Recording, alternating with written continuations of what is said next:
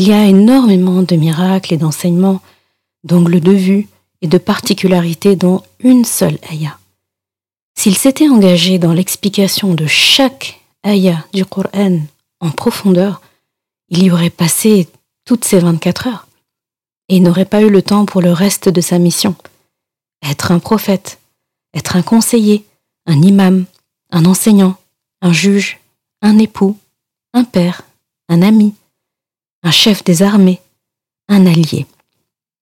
Et pourtant, son épouse disait de lui, sallallahu alayhi wa sallam, qu'il était un Coran marchant sur terre. Son comportement était le Coran. Voilà la clé de la méditation du Coran.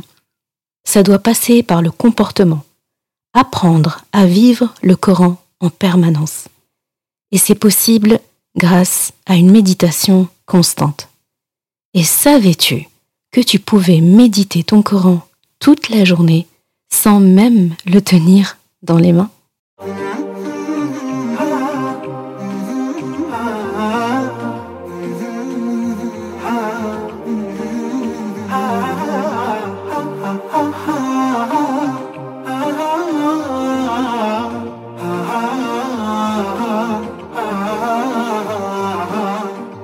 Bienvenue sur Coran de ton cœur, le podcast qui t'aide à reconnecter ton cœur à ton Coran. Je suis Zeynep et je suis passionnée par les deux médecines indispensables à toute vie sur Terre, celle de l'âme et celle du corps. Je suis donc enseignante de Coran et interne en médecine générale. Voilà plus de dix ans maintenant que j'enseigne aux femmes à lire, à apprendre, à comprendre et surtout à vivre leur Coran au quotidien en reconnectant leur cœur au Coran. Car oui, j'ai la ferme conviction qu'un cœur connecté au Coran est capable de redistribuer à tous les organes du corps l'amour pour Allah, l'envie de lui plaire et d'agir dans le bien. C'est pourquoi à travers ce podcast, je compte redonner chaque semaine un nouveau souffle à divers pans de ta vie au regard de ton Coran. Prends ce temps pour toi et belle écoute. Assalamu alaikum wa rahmatullah. J'espère que tu te portes bien, ainsi que tes proches. Alors, je crois qu'il n'y a pas un seul épisode où je n'ai pas envie de te dire que j'avais hâte de l'enregistrer. Sans plus tarder, nous allons écouter ensemble la ayah qui a motivé l'épisode du jour. كتاب أنزلناه إليك مبارك ليدبروا آياته وليتذكر أولو الألباب Un livre béni que nous avons fait descendre jusqu'à toi afin qu'ils réfléchissent sur ces signes et que ceux qui sont doués d'intelligence se rappellent. C'est tiré de la sourate Sad à la Aya 29. D'ailleurs, euh, petit aparté, une des choses que je rêve de savourer au paradis, Inch'Allah, qu'Allah nous compte parmi les habitants du paradis, ce sont euh, les magnifiques explications d'Allah subhanahu wa ta'ala lui-même sur le sens de certains mystères euh, dans le Coran. Notamment justement ces lettres isolées, comme surat Sad, qui commence justement par Sad, qu'on appelle en arabe al-huruf al-muqatta' Je sens qu'on va vraiment passer de bons moments au paradis, Inch'Allah. Je le redis encore, qu'Allah nous compte parmi les habitants du paradis. Cette ayah, je l'aime beaucoup. Je l'aime beaucoup parce que elle parle clairement de notre mission et de notre devoir vis-à-vis du Coran. C'est un des passages du Coran où, où, notre exercice nous est clairement donné en fait, nos devoirs. Et Allah subhanahu wa ta'ala attribue au Coran une, une caractéristique, un adjectif, une spécificité en disant que c'est un kitab qui est Mubarak, un livre qui est Mubarak. Et on a déjà parlé de la notion de baraka, c'est traduit par béni. Bon, encore une fois, euh, tu, commences à comprendre que euh, c'est important toujours, toujours de partir du terme qu'Allah subhanahu wa ta'ala a employé, donc en arabe, et de là de tirer l'élixir. Quand on parle de baraka, la baraka, ce n'est pas uniquement la bénédiction. La bénédiction, c'est vraiment quelque chose d'infime. D'ailleurs, comment tu traduirais bénédiction? Bénédiction, bienfait, c'est des choses en abondance, c'est des choses qui, qui se démultiplient et qui, qui viennent en abondance. La baraka, en arabe, dans son sens littéral, c'est deux choses. C'est le fait d'obtenir plus de bienfaits que ce qu'on pouvait espérer. Donc déjà, baraka, donc quand je demande à Allah subhanahu wa ta'ala la baraka, je demande littéralement à Allah subhanahu wa ta'ala de m'accorder des choses au-delà de mes espérances. La deuxième chose qui est inclue dans baraka, c'est le fait de faire euh, ressortir de quelqu'un le meilleur de son potentiel. Donc lorsque je demande la baraka à Allah, je demande à la fois d'obtenir plus que ce que je peux espérer. Il n'y a que Allah qui a ce pouvoir-là, forcément. Et je demande à Allah subhanahu wa ta'ala de faire ressortir le meilleur en moi, le meilleur de mon potentiel. Donc c'est énorme. Maintenant, si on revient au fait que le Coran a cette caractéristique, Allah lui a attribué cette caractéristique, il a dit Kitabun anzalnahu ilayka mubarakun. Donc Kitabun mubarakun. Donc il dit du Coran que c'est un livre qui apporte de la baraka. Le Coran par définition, donc là c'est trop bien, on apprend des définitions en direct avec Allah subhanahu wa ta'ala. Donc le Coran par définition, lorsqu'on le fréquente, il nous apporte dans notre quotidien plus de bienfaits que ce qu'on peut espérer. C'est un pourvoyeur de bienfaits qu'on n'ose même pas espérer. Et en le fréquentant, on a aussi une opportunité que le Coran donne, c'est celui d'être un incubateur, un, un, booster de potentiel. D'accord? Au contact du Coran, je démultiplie les bienfaits que je peux avoir et que je pourrais espérer, et je booste un potentiel déjà en moi. Donc c'est très beau comme sens parce que ça part aussi de la définition que chacun d'entre nous a déjà un potentiel latent. Allah subhanahu wa ta'ala le dit, Donc Allah subhanahu wa ta'ala a vraiment créé l'être humain de manière parfaite en termes de conformation, c'est-à-dire sa conception a été perfectionnée. Mais c'est à nous après de c'est à nous de d'en tirer le potentiel, c'est à nous de déployer ça. D'accord? C'est comme si on avait euh, une pierre brute et on nous demande de la façonner, de la polir de façon à ce que elle soit agréable à observer, qu'elle gagne de la valeur, etc. Observer les pierres précieuses, le diamant, l'or. L'or doit être chauffé à très haut degré pour euh, la nettoyer de ses impuretés, pour la polir, pour lui donner sa brillance, etc., etc. Et seulement là, elle peut aller sur le marché, seulement là, elle peut être exposée, et seulement là, elle a la, valeur euh, et le potentiel qu'on lui accorde aujourd'hui. Ça me fait penser aussi que Allah subhanahu wa ta'ala parle souvent euh, dans le Coran quand il parle de l'eau. D'ailleurs, il y a une belle analogie entre l'eau et le Coran. Eh bien, l'eau dans le Coran est souvent associée à quelque chose de mubarak. Souvent, Allah subhanahu dit ma'am mubaraka. Donc, si on revient à notre définition, c'est une eau qui donne plus de bienfaits donc qui, nous, accorde plus de bienfaits que ce qu'on peut espérer. Et quand on regarde effectivement ce qu'on peut tirer de l'eau, c'est décuplé en fait. Pour les plantes, pour boire, pour donner à boire aux animaux, pour plein de choses en fait. Aujourd'hui, l'eau est utilisée dans beaucoup plus d'usages qu'avant on pouvait penser. Donc l'eau a ce potentiel de donner plus de bienfaits que ce qu'on peut penser d'elle l'eau aussi a ce potentiel de L'eau aussi a cette particularité de faire ressortir le meilleur, faire ressortir le potentiel de ce qu'elle touche. D'accord? C'est le cas de euh, la graine, par exemple. Elle augmente et elle active le potentiel d'une graine. On sait qu'une graine a de la valeur, mais si elle reste sans eau, elle ne sera rien d'autre qu'une graine. Elle ne pourra pas aller plus loin. Elle a besoin d'eau et après de soleil, etc. Mais elle a besoin d'eau. L'eau vient activer le potentiel de la graine. C'est ce que fait le Coran pour nous. Au contact du Coran, on passe d'une graine à un arbre solide, aux racines solides. C'est ça qu'on veut. On veut être un arbre, on ne veut pas être une graine. On ne veut pas demeurer une graine toute notre vie. Donc, cette ayah que Allah subhanahu wa ta'ala nous, nous offre, en nous disant justement que c'est un livre Mubarak, donc traduit béni, mais Mubarak, que nous avons fait descendre jusqu'à toi, en parlant au prophète sallallahu alayhi wa sallam, afin qu'il réfléchisse, qu'il médite sur ces signes. Donc là, on a la définition de ce que le Coran est censé être pour nous. Il emploie le verbe tadabbur pour parler de, la méditation du Coran, donc on va traduire grossièrement par méditation. Le tadabbur, la, la méditation du Coran, permet, c'est ce qu'Allah nous explique, il permet d'extraire le meilleur de notre potentiel. Il permet de nous faire passer du stade de graine à celui d'arbre.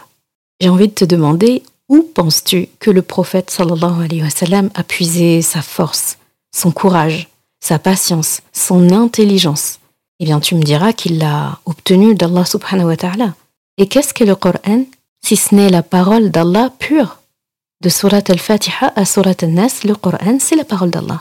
Donc, ce Coran qu'Allah subhanahu wa ta'ala, lorsqu'il mentionne le prophète il part de lui en disant que c'est sur lui que ce livre Mubarak a été descendu. C'est comme un petit peu ce Coran descendu sur le prophète sallallahu alayhi wa sallam a fait du prophète sallallahu comme une, une vitrine vivante pour nous, une vitrine du Coran, qu'on on peut voir à travers le prophète sallallahu alayhi wa ce potentiel que le Coran peut avoir sur nous. C'est un peu euh, l'adaptation visuelle et physique du Coran.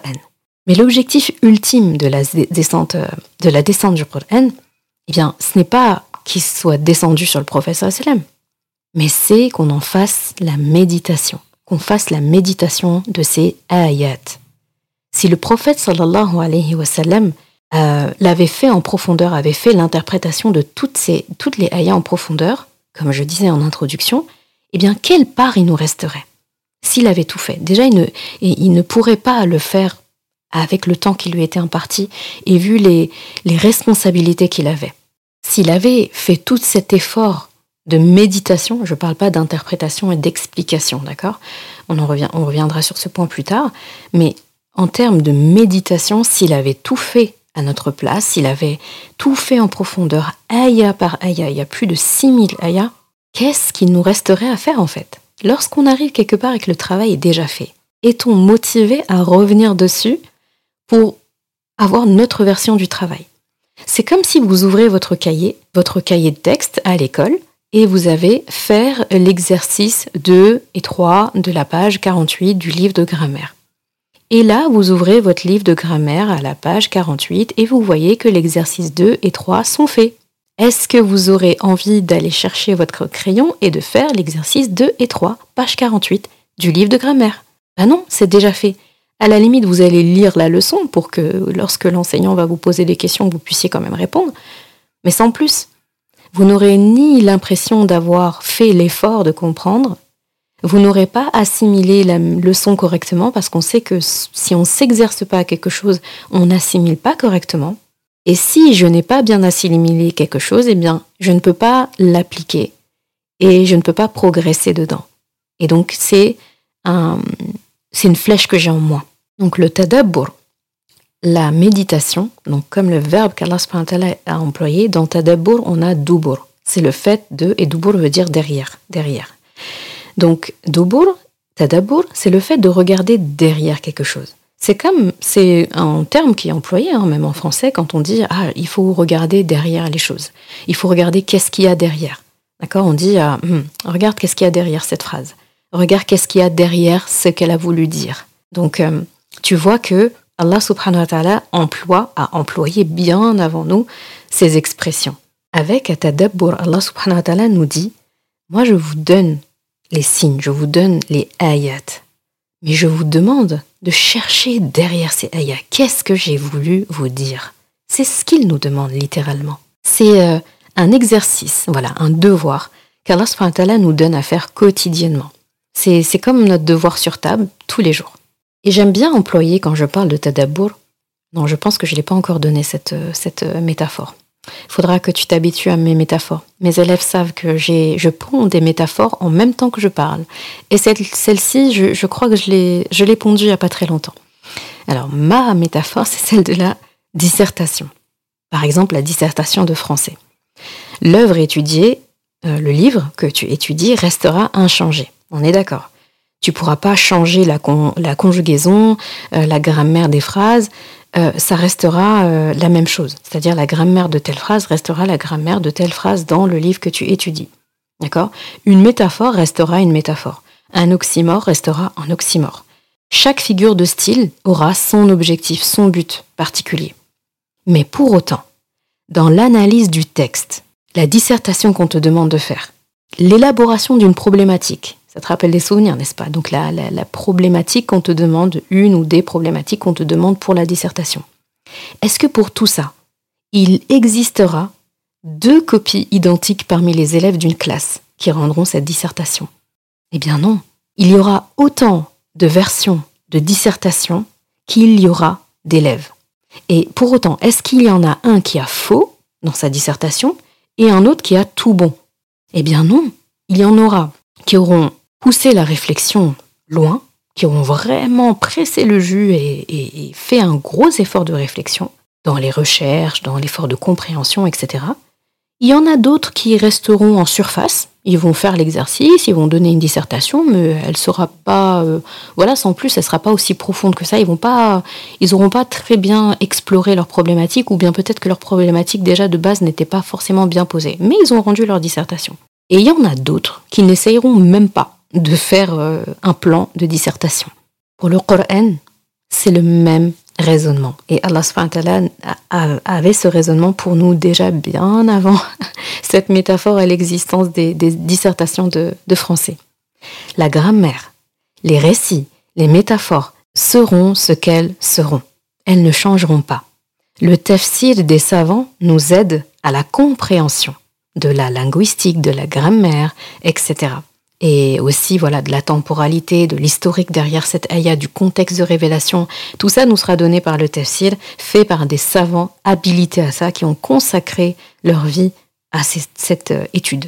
La méditation, le tadabbur, le fait de chercher derrière les mots, derrière les signes, le fait de chercher de la profondeur, ça, ça nous incombe à nous.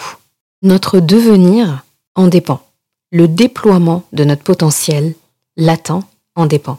La graine en nous, qui doit devenir un arbre solide, en dépend. Chaque personne fera finalement son exercice différemment. Son tadabour sera différent de celui de son voisin. C'est pour ça que deux personnes ne vont pas méditer le Coran de la même façon. Pour autant, on ne pourra pas dire qu'il y en a un qui a tort et un qui a raison. Si moi j'entends par exemple dans une ayah que Allah subhanahu wa ta'ala dit D'accord? Donc Allah a, a fait de la, de la nuit un, un, vêtement, une couverture, une couverture euh, bien couvrante. On pourrait dire que au niveau de la grammaire, de la linguistique, etc., là, il n'y a, pas de, a pas de divergence possible. Autant, une personne lambda va méditer la ayah d'une façon et la deuxième personne va le méditer d'une autre façon. Pour autant, les deux auront raison. Parce que tu l'auras compris, la méditation dépend beaucoup, beaucoup de ton vécu, de ton expérience, du niveau où tu en es, de ton état émotionnel.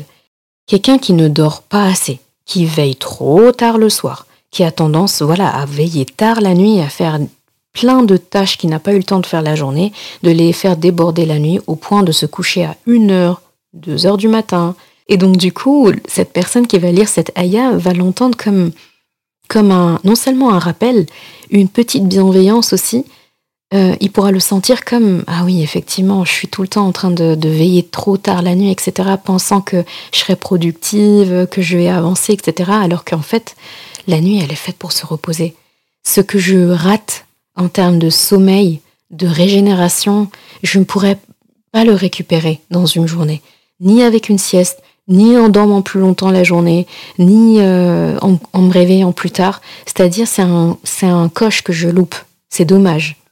Alors que si je dormais un peu mieux, sachant que Allah a fait de la nuit une, un, moment qui est couvrant, régénérant, un vêtement, d'accord euh, euh, Vraiment quelque chose qui est censé nous couvrir. Ce qui nous couvre nous protège, ce qui nous couvre nous embellit. nos vêtements au-delà de nous protéger, de nous embellir, euh, font aussi notre personnalité, notre caractère, notre caractéristique, etc., nous donnent une allure. Eh bien, en ne profitant pas de la nuit, je ne profite pas de ce vêtement qu'Allah m'offre. Donc je me condamne quelque part à porter un vêtement inconfortable, qui ne me correspond pas, qui n'est pas assez couvrant, qui n'est pas assez chaud alors que j'ai froid, qui ne correspond pas à mon style, euh, qui me donne pas l'allure et la prestance que je voudrais, parce que je l'ai porté au mauvais moment et que j'en ai pas profité au moment où on me l'a donné. Donc une personne pourra l'interpréter comme ça, pourra le ressentir comme ça. Et donc du coup, ce qui va mettre en place par rapport à cette ayah sera différent.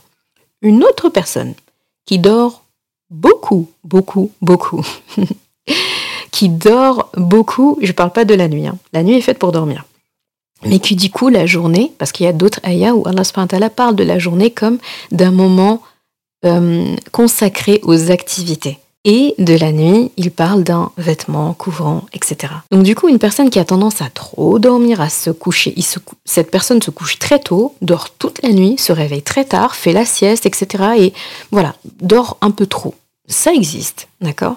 Eh bien, cette personne-là, qui va lire cette ayah, pour peu qu'elle se remette en question, va se dire, si Allah a dit que la nuit est censée être un vêtement couvrant, eh bien, ça veut dire aussi donc ce que je peux comprendre aussi, c'est qu'il n'a pas parlé de ça pour la journée. Donc peut-être que la journée, c'est pas consacré à dormir, parce que sinon il l'aurait dit. Par contre, ça me fait aller chercher d'autres ayahs, et je vais croiser d'autres ayahs qui parlent de la journée, de tout ce qui se passe la journée.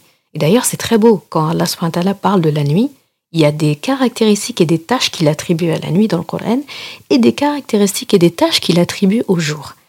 Et c'est très beau parce que une personne voilà qui, sait se remettre en question se dira ah oui non effectivement je je peux pas euh, porter un manteau la nuit d'accord? Donc porter un manteau quand il fait froid et porter un manteau aussi quand il fait chaud d'accord? Donc euh, la nuit il fait froid je mets un manteau et la journée il fait chaud je me retrousse les manches je bosse et je, je me défais un petit peu de quelques couches de, de vêtements D'accord? Donc ça, c'est, c'est vraiment une, voilà, une réflexion très rapide que je te donne, mais pour te dire que selon l'état d'une personne à l'autre, eh bien, le tadabbur ne va pas être pareil. D'accord? Chacun ne va pas chercher pareil derrière les faits, derrière les ayats. Et d'ailleurs, ça me fait penser à une erreur euh, commune qui est de penser qu'il y a euh, un danger à interpréter, à méditer sur le Coran. Il y en a qui se diront mais moi j'ai pas les compétences, je suis pas habilité à ça. Vous en aurez aussi qui vous diront non, faut pas euh, faut pas interpréter euh, toute seule dans ton coin, faut pas trop méditer sur les ayats dans ton coin parce que tu risques de mal interpréter, donc du coup tu vas te tromper, tu vas mal appliquer, tu vas appliquer des choses erronées et voilà. Donc en gros, l'explication de ces personnes, le raisonnement de ces personnes, c'est de se dire vaut mieux ne pas interpréter, ne pas méditer dans le doute et du coup de ne, entre guillemets de ne rien faire par rapport à ça, plutôt que de prendre le risque d'étudier une ayah euh, un peu dans son coin. Enfin, je parle vraiment de la, partie méditation là, d'accord? Donc de méditer et de et de d'avoir son propre ressenti, de mettre son émotion dedans, etc. Et son expérience et, tout, et vouloir tirer un enseignement euh, de cette ayah euh, et de prendre le risque d'avoir tout faux, quoi. Là, à ce raisonnement, j'ai envie de dire, tout simplement retourner aux bases. Pensons aux premiers qui ont reçu euh, le Coran, euh, les compagnons, le prophète sallallahu alayhi wa sallam lui-même. Euh, eh bien, il faut se dire que la première audience du Coran, bah, elle était non musulmane avant sa révélation. Abu Bakr as-Siddiq, anhu, le grand ami du prophète sallallahu alayhi wa sallam et son compagnon, bah, il n'était pas imam avant que le Coran soit révélé. Il n'était pas interprète, il n'était pas mufassir, c'était pas un grand savant. Pareil pour Omar ibn Khattab, anhu, l'ami du prophète sallallahu alayhi sallam aussi. Pareil pour, pour toutes ces personnes en fait qui sont devenues plus tard des savants du Coran. Si ces personnes-là s'étaient dit, avaient pris le même raisonnement de se dire ah non nous on connaît pas, on va pas prendre de risques, d'interpréter mal, etc. Eh bien, euh, on n'aurait pas, euh, n'aurait pas accès au Coran euh, avec ce raisonnement-là. Nous, aujourd'hui, en 2022, on n'aurait pas accès au Coran, clairement. Ces personnes-là ont fait l'effort. Et qu'est-ce qu'elles ont fait? Elles ont médité. Le Coran a été révélé. Elles sont tombées sur ces ayats-là qui nous invitent à la méditation et ont appliqué en fait, ont appliqué tout simplement ce qu'Allah a dit, méditer. Donc, ils ont utilisé toute leur expérience, leur quotidien. Et puis, il faut dire aussi que le Coran était révélé vraiment à leur époque, donc répondait à leur vécu, aux événements qu'ils traversaient, etc., etc. Donc, ils avaient le terrain propice pour vivre le Coran. Ils ont été la première communauté à recevoir le Coran. Donc c'est normal que le Coran ce soit, euh, comment dire, que le Coran ait répondu aux événements justement de, l'instauration de, de l'islam tel que on le connaît. Comme je disais, ses compagnons n'étaient pas des imams avant la révélation du Coran, mais ils avaient une particularité, ils ont fait le job, c'est que ils se posaient des questions. Ils se demandaient des choses. Ils avaient le souci de s'approprier le contenu de la ayah qu'ils lisaient. Qu'est-ce que je peux tirer de cette ayah Il fallait qu'ils puissent l'appliquer. Et eux, en plus, étaient, dans, étaient au cœur de l'action. Ils étaient à la fois persécutés, ils sont en train de dire quelque chose que leur peuple n'a jamais entendu, ne veut pas entendre. Donc, euh, c'était un tout. Donc, il fallait que ce soit solide. Eux, pour, pour eux, pour le coup, la méditation était quelque chose de vital. C'était une question de survie. C'était une question de réussite ou échec. Ils n'avaient pas le choix. Il fallait qu'ils trouvent des réponses, il fallait qu'ils puissent appliquer ces réponses, il fallait qu'ils puissent incarner ces réponses, et ces réponses devaient leur servir de bouclier et d'attaque face aux mécréants. Donc ils n'avaient pas le choix.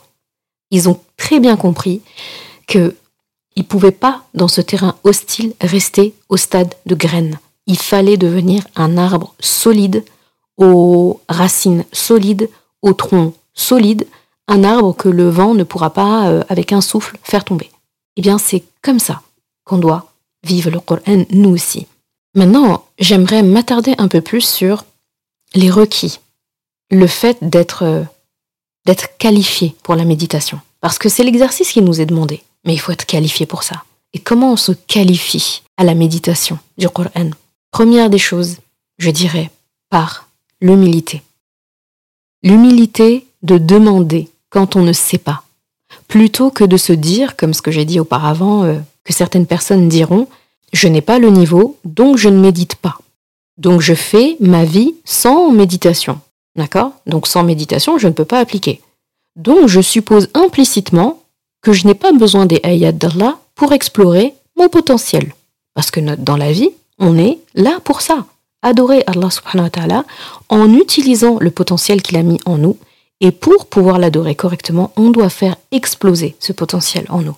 Pour être qualifié à la méditation, il faut également de la simplicité.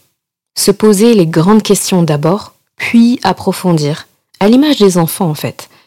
Parce que les enfants, lorsqu'ils veulent comprendre quelque chose, eh bien, ils posent des questions. Et souvent, c'est des questions simples. Pour être qualifié pour la méditation du Coran, il faut également du lâcher prise. Il faut se dire que tu n'arriveras à, rien tirer euh, du Coran si tu as des pensées négatives, si tu ne te sens pas capable, si tu te dis que c'est trop dur, si euh, tu n'as pas une bonne opinion d'Allah subhanahu wa si tu penses qu'il y a des injustices dans le Coran, si tu n'as pas appris à cultiver le hamd. D'accord? Donc le hamd, pour euh, bien explorer ça, je te renvoie à l'épisode, il me semble, l'épisode 2 ou 3 euh, du, de la saison 2 euh, du podcast. Pour être qualifié à la méditation du Coran, il faut aussi de la confiance et de la sincérité. Quand je parle de confiance, je parle de confiance en Allah subhanahu wa ta'ala. Il faut se dire, je n'essaye pas de faire conformer le Coran à ce que je veux. Je fais confiance à Allah. Je me sens en sécurité en entrant dans sa parole. Je sais qu'il me veut que du bien. Je me conforme donc avec humilité aux enseignements et au sens du Coran. Je ne le remets pas en question. Je me remets en question. Je ne me pose pas de questions sur le bien fondé des ayats versés du Coran. Je me pose des questions sur le bien fondé de mes agissements. Quand je parle de, méditation constante du Coran, parce que c'est la question en fait, clairement là, je suis en train de te dire que tu as l'occasion de méditer le Coran comme tu respires. Ça, ça me vient de l'expression où on dit cette personne ment comme elle respire. Ça veut dire cette personne a tellement l'habitude de mentir que c'est devenu son mode de parole et on dit que cette personne ment comme elle respire. Eh bien, tu as l'occasion avec le Coran de le méditer comme tu respires. Et si tu le médites tu respires, eh bien, tu arrives à obtenir le meilleur et le, plus gros potentiel de toi. Donc quand je parle de la méditation de constante du Coran, et d'avoir la compagnie du Coran tout au long de la journée finalement, eh bien c'est le même principe. Il faut te poser les bonnes questions. Les bonnes questions sur tes tâches du jour. Réfléchir à tes pas dans la journée. Analyser si ce que tu as fait euh, aujourd'hui a contribué à nourrir cette graine en toi. Par exemple, je me réveille tôt et je prie Al-Fajr. Je me demande pourquoi je le fais. Est-ce que je le fais correctement? Ai-je grandi sur ce point-là, la prière d'Al-Fajr, par rapport à la semaine dernière Et là, la ayah qui me vient en tête et qui est un bon support de méditation, c'est la ayah dans Surat al-Isra qui dit justement que le Coran du Fajr, donc euh, le, Coran qui est récité dans le Fajr, a son, audience. Donc euh, il y a des personnes qui assistent à la lecture du Coran récité pendant le Fajr. Donc Allah subhanahu et ses anges. Autre exemple, j'accompagne mes enfants à l'école. Donc je me dis que je suis celle à qui Allah subhanahu wa ta'ala a fait confiance parmi toutes ces créatures pour élever ses enfants. Je peux me demander, est-ce que euh, ce que j'ai fait pour eux, est-ce que ce que j'ai fait avec eux aujourd'hui a contribué à élever leur rang auprès d'Allah? Je peux me demander aussi, ai-je été pour eux une mère envers laquelle ils pourront plus facilement appliquer la bienfaisance envers les parents? Et là, euh, la ayah qui va un peu driver cette méditation, ça pourrait être bah, toutes les ayahs qui parlent de, de, la bienfaisance envers les parents. Les ayats aussi qui parlent de l'éducation et de ce qu'un parent apporte à ses enfants.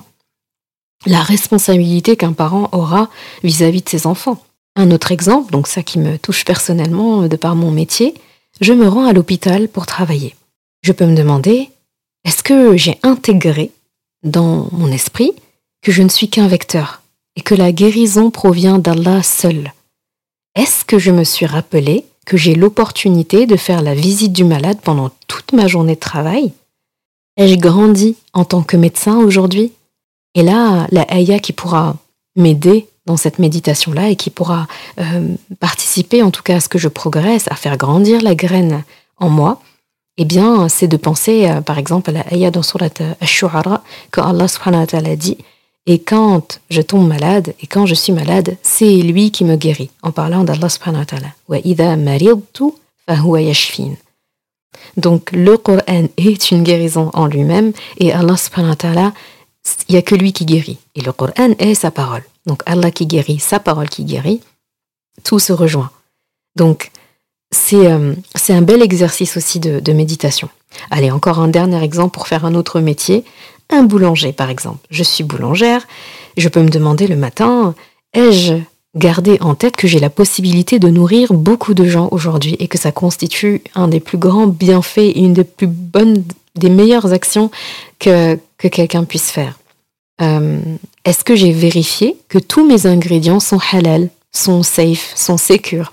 Est-ce que j'ai pensé à donner le surplus de mes productions à des personnes dans le besoin plutôt que de les jeter?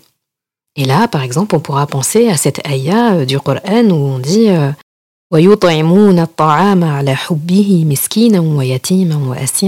donc, tu te rends compte en fait que les possibilités de méditation du Coran sont constantes. Et dans tous les exemples que je t'ai cités, tu n'as pas le Coran entre les mains. Quand je suis à l'hôpital et que je suis au, contact de mes patients, au chevet de mes patients, j'aime pas le Coran dans les mains. Pourtant, ça ne dépend que de moi. J'ai le choix de voir le Coran, de, de regarder et de, et de voir le Coran dans tout ce que je fais. J'ai la possibilité. Ça demande une méditation. Et c'est une méditation constante. Mais j'ai le Coran en ma compagnie, si je le décide, si je fais les actions pour, pendant mon travail à l'hôpital. Pareil pour le boulanger, pendant qu'il prépare, pendant qu'il pétrit, pendant qu'il vend, pendant qu'il expose, pendant qu'il répond aux clients. Toutes ces choses-là contribuent à la méditation du Coran. Avec ses clients, ou moi, euh, avec les, patients, eh bien la bonne parole. Kalimatan tayyiba, c'est précisé à plusieurs reprises dans le Coran. La bonne parole est semblable à un arbre droit, enraciné, solide. Et qu'est-ce qu'on fait quand on est médecin? On parle beaucoup dans la journée. Et on sait que la bonne parole, euh, la parole bienveillante contribue aux soins du malade, contribue à sa guérison. De la même façon, vous avez un boulanger ou n'importe quel commerçant ou commerçante qui vous traite correctement, qui vous sourit, qui vous rend la monnaie avec euh, gentillesse, qui vous demande comment a été votre journée, qui a mémorisé euh, exactement le, pain et les viennoiseries que vous avez l'habitude d'acheter, qui vous souhaite une bonne journée. Est-ce que ça ne contribue pas à votre euh, bonne humeur? Donc c'est un soin qui vous est accordé et c'est passé par la bonne parole. Et où cette personne puise la bonne parole? Qui a parlé d'avoir une bonne parole? Qui a dit que une bonne parole est associée à un arbre et semblable à un arbre enraciné, droit, avec de bonnes feuilles? Ben, C'est notre Coran. Et c'est quoi tout ça? De la méditation. Tu sais, euh, c'est pareil que lorsque tu prends le temps d'aller contempler euh, l'envol d'un oiseau dehors. Eh bien, tu médites sur les ayats du Coran qui nous demandent littéralement d'aller admirer les oiseaux au-dessus de leur tête. Les rangées euh, qu'ils font ensemble comme ça dans les airs, eh bien, il y a des ayats qui parlent de ça. Est-ce que tu penses que la méditation, l'interprétation de cette ayah, c'est d'ouvrir un livre de tafsir et de creuser euh, tout ce qu'Allah a voulu dire derrière un oiseau qui prend son envol?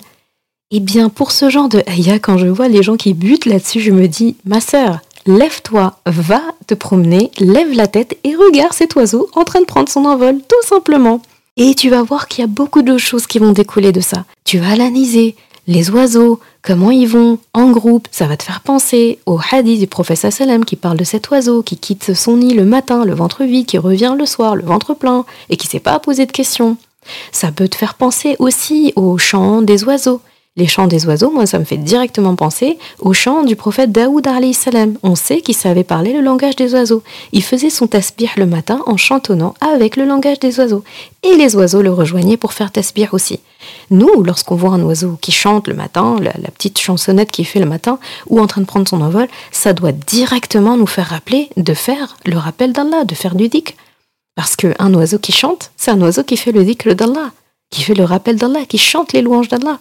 Eh bien, regardez cet oiseau, méditer sur l'envol de ces oiseaux, méditer sur le chant des oiseaux nous renvoie directement à notre Coran. Voilà une méditation constante. Le Coran nous demande de nous dégourdir, de regarder, d'observer, de bouger, de, de, de, de grandir, de faire, d'arroser cette graine en nous. Et une, une graine, ça ne s'arrose pas dans le noir, dans une pièce, dans un pot, etc. Non, il faut aller dans la nature. Il faut du, de la lumière, il faut du soleil, il faut de l'eau, il faut de l'air, il faut ratisser, etc. Il faut bouger. Je vais terminer avec quelques astuces, euh, trois astuces pour euh, méditer facilement les ayats du Coran, même s'il y en a beaucoup plus, mais bon, on va donner trois grandes qui sont intéressantes. La première, c'est de se poser des questions simples mais efficaces. Des questions comme que puis-je mettre en place? Nouvelle habitude juste avec cette ayah Quelle invocation puis-je formuler à partir de cette ayah seule? Sachant que, j'aime bien dire ça, toute ayah est du'a'able. Donc toute ayah est transformable en dua. C'est un exercice très intéressant. De la même façon, je peux me demander quelle est la leçon qu'Allah a voulu que je comprenne de cette ayah? Si je devais donner cette ayah en conseil à une amie, ce serait pour résoudre quel problème?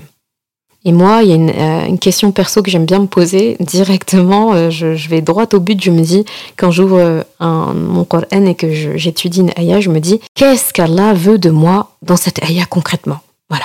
Moi, ça m'aide d'aller droit au but comme ça. Une deuxième astuce, c'est de faire l'exercice de méditation avec un enfant. Son esprit, l'esprit vif d'un enfant, son innocence, sa simplicité est un excellent booster pour faciliter la méditation. Franchement, je t'invite à le faire. Si tu as des enfants, fais-le. Si tu as des neveux et nièces, fais-le. Si tu as le fils ou la fille d'une amie, fais-le. C'est passionnant. Enfin, moi, je me régale en tout cas avec les enfants. La troisième astuce, c'est d'imaginer que c'est un ami qui est en train de te parler et que ce qu'il te dit, donc cette ayah, est la réponse exacte à un besoin ou à un problème dans ta vie. Là aussi, c'est très efficace. Donc voilà trois astuces vraiment euh, faciles à mettre en place et pour lesquelles je pense que tu auras euh, beaucoup, beaucoup, beaucoup de, résultats, Inch'Allah. J'aimerais terminer en te disant que le prophète ne savait pas lire. Il n'avait pas le Coran entre les mains à longueur de journée. Pourtant, il était en méditation constante, au point que le Coran se dessine dans son comportement de base. Médite ton Coran comme tu respires, et tu te verras devenir un arbre droit, aux racines et au tronc solide, que ni vent, ni tempête ne pourraient faire tomber. Merci d'avoir écouté cet épisode. Et comme toujours, si ce podcast t'a apporté du bien, alors une chose à faire, t'abonner pour ne rien rater. Et si il te semble pouvoir être utile à d'autres personnes, sens-toi libre de le partager et même de laisser un commentaire et la note de ton choix sur ta plateforme d'écoute préférée. Ce sera une belle manière de me faire savoir que ce podcast doit continuer et être écouté par le plus grand nombre. Je confie à Allah subhanahu wa ta'ala le soin de préserver ta foi, ton honneur et ton cœur. Je te laisse à présent passer un bon moment avec ton Coran et je te dis à vendredi prochain pour un nouvel épisode. Assalamu alaikum wa rahmatullah.